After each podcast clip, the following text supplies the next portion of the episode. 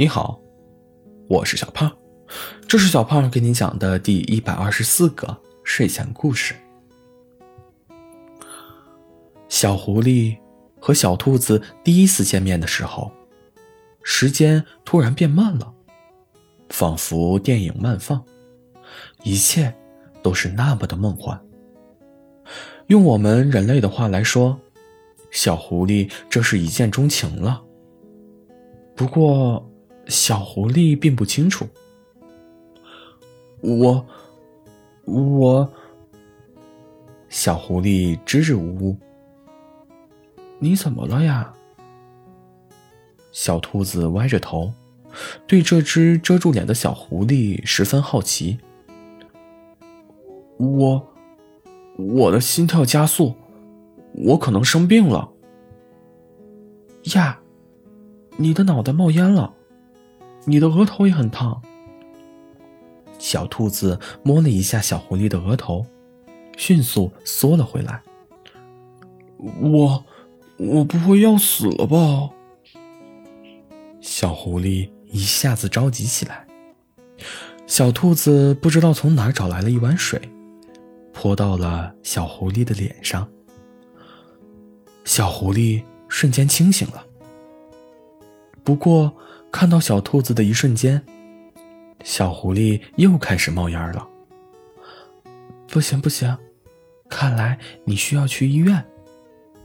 小兔子拖着小狐狸往医院跑。医生，医生，快来看看，这里有一只冒烟的小狐狸。小兔子十分着急。让我看看，让我看看。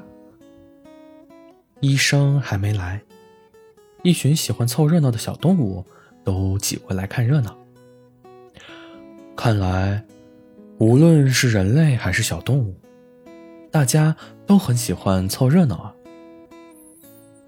大家都让一让，我要给小狐狸降温。终于，长颈鹿医生挤进来了。长颈鹿医生拿出酒精棉布。给小狐狸擦拭，情况才稍微好了一点。小狐狸醒来后，第一眼就看到了小兔子。小兔子正端着脸看着自己呢。这也，这也太可爱了吧！呀，小狐狸又开始冒烟了。小兔子急得跑来跑去，碰巧医生又不在。小狐狸冒的烟越来越多，小兔子只能把窗户都打开了。楼下的小动物们看到医院在冒烟，一个个都大喊：“救火呀！医院着火了！”大象先生立马赶到了现场，用长长的大鼻子吸了一大口水，对着冒烟的窗户喷了进去。终于。医院的窗户不再冒烟了，大家都喘了一口气。只见一只小兔子拖着一只溺水的小狐狸，从医院里走了出来。